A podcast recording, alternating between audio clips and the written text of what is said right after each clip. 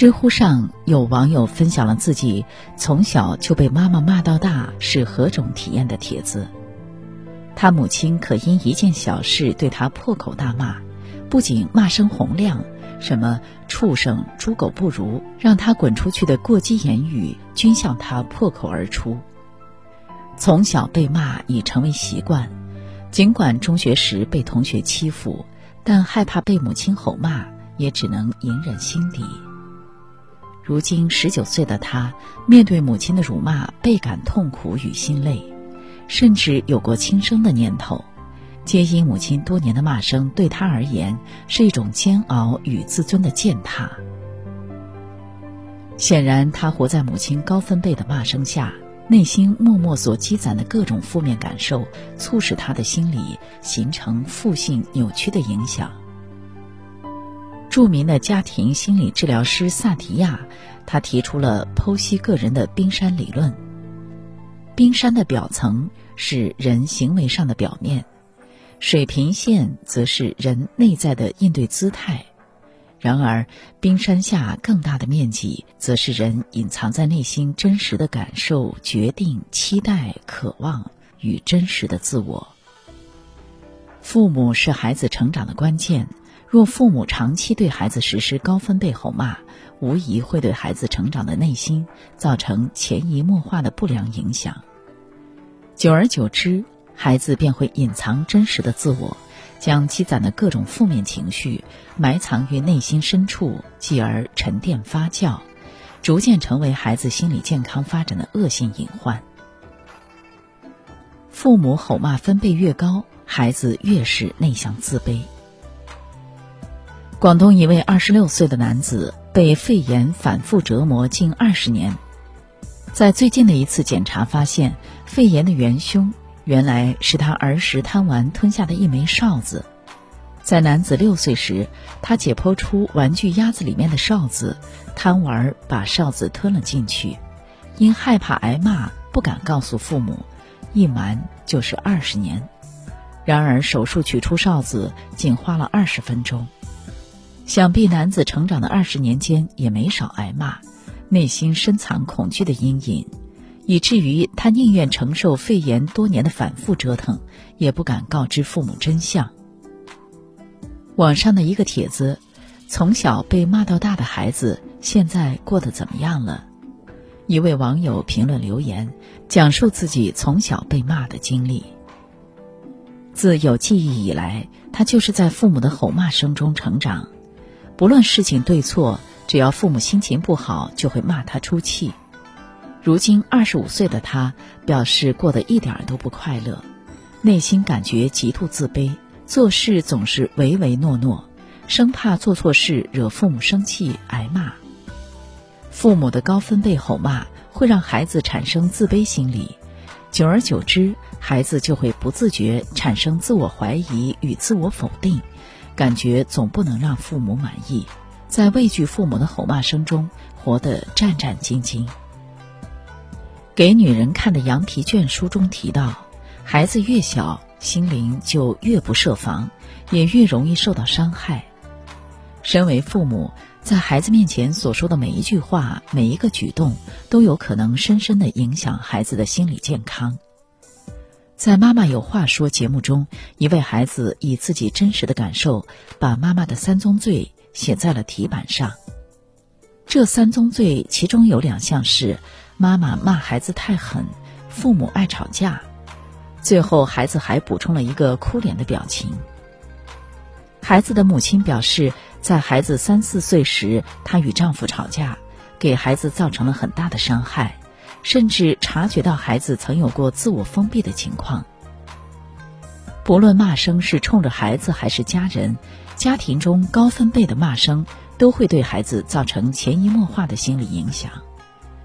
对于孩子而言，父母每一次高分贝的骂声轰炸，都是对孩子精神上的摧残，让孩子陷入精神紧张、恐惧、无助的情绪姿态，渐渐的使孩子内心变得沉默内向。自我封闭，父母吼骂分贝越高，孩子越是叛逆唱反调。超级育儿师节目中，十岁的男孩娄云普总与脾气暴躁的爸爸唱反调，皆因父亲总以质问、吼骂的语气与儿子沟通，严重时父亲还会上演武力镇压。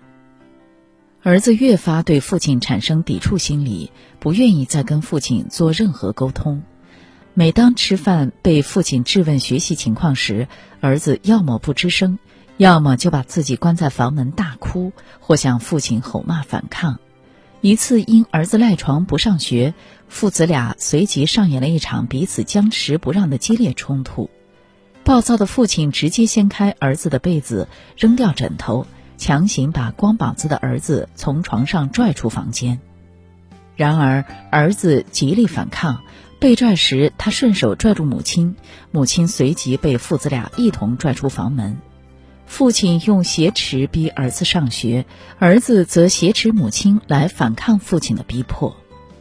父亲向儿子大声斥喝道：“你是我的儿子，我就要教育你。”然而，孩子却毫不犹豫地直接回击：“我不是你儿子。”父亲的吆喝、骂声与武力挟持，并没有让儿子屈服，反倒引起儿子的极力反抗，执意与父亲对着干。儿童情绪心理学书中提到，很多父母在按照自己的意愿要求孩子，不顾及孩子的心理需求，忽视孩子的情绪变化，结果孩子不理解父母的苦心，父母也不了解孩子到底在想什么。这样发展下去，孩子与父母唱反调，对双方来说都是一种极大的伤害。许多家长总是以社会常态的原则来批判孩子。当孩子出现有违常态原则的行为，父母就会立刻以直接粗暴的吼骂方式去制止孩子，最后不仅解决不了问题，反倒将亲子关系变得僵化。微博上曾发布合格家长的自查表，自查表内含十个惯坏孩子的方式与十八种不合格父母的总结，其中脾气暴躁的爸爸妈妈均榜上有名。许多家长在面对孩子反抗与拒绝时，都归结为是孩子叛逆、不听话、不懂事的错误行为。然而，父母将自己积攒的暴躁情绪转化成吼骂的方式与武力镇压，来逼迫孩子屈服。其实，父母这种与孩子高分贝吼骂的沟通方式，并不能真正解决亲子间的矛盾问题。反而滋长了孩子的逆反心理，促使孩子陷入叛逆的沼泽中无法自拔。高分贝教育的父母复制出高分贝的孩子，《变形记》节目中被退学的叛逆女孩刘珊，正是高分贝父母的复制品。皆因父母对刘珊的教育方式基本上以吼骂为主，严重时甚至升级为武力冲突。如此的高分贝教育。被刘珊妥妥复制，时常上演在他与妹妹相处的日常。一次，妹妹因肚子饿去他房间找吃的，刘珊得知后不仅吼骂妹妹，还把妹妹推倒在地。刘珊对妹妹的行为简直是父母对他教育的缩影。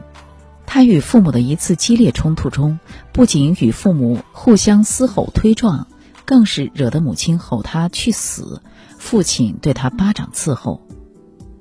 常言道：“父母是孩子的镜子，孩子是父母的影子。”皆因孩子天生具备的模仿能力，在成长的过程中，默默的复制着父母的举止言行。上海曾发生一起一张餐巾纸引发的血案，案件中的被害人是七旬的老父亲，而凶手正是被害人的亲生儿子。据了解。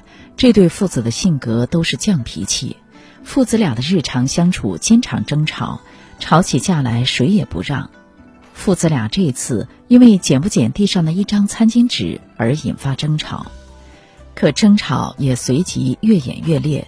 七旬老父亲甚至直接拿起铁锯向儿子砍去，儿子也随即抽出刀子跟父亲僵持，可父子俩谁也不愿退让。在争吵升级为肢体冲突的状况下，最终酿成了一张餐巾纸引发儿子弑父的血案。如果父母是原件，孩子则是复印件。孩子的生活中都会把父母当成自己的模仿对象，通过模仿父母生活中的各种细节来学习生活的方式与为人处事的态度。可见，父母的一言一行都会对孩子有着深远的影响。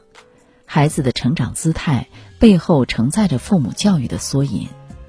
父母不妨调整对孩子高分贝的教育模式，体验低分贝教育的魅力。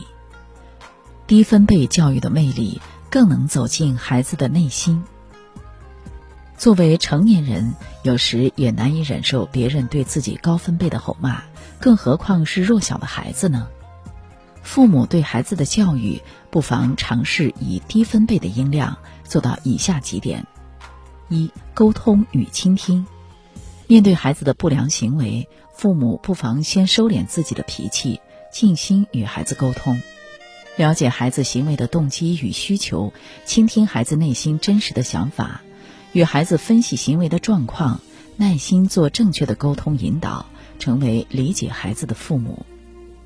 二、换位思考，面对亲子间的观点分歧，父母不妨多在孩子的角度去看待问题，莫以专制的沟通方式让孩子屈服，以彼此达成共识为沟通目的。来解决亲子间的矛盾分歧，营造处事公正的家庭氛围。三、宽容鼓励，面对孩子犯错，父母教育孩子明辨是非的同时，多给予宽容与鼓励，理解宽容孩子犯错的动机，鼓励孩子积极承认错误并改正，用宽容与重视去感化孩子，尝试低分贝教育的魅力。以温柔的方式走进孩子的内心，成为更懂孩子的父母。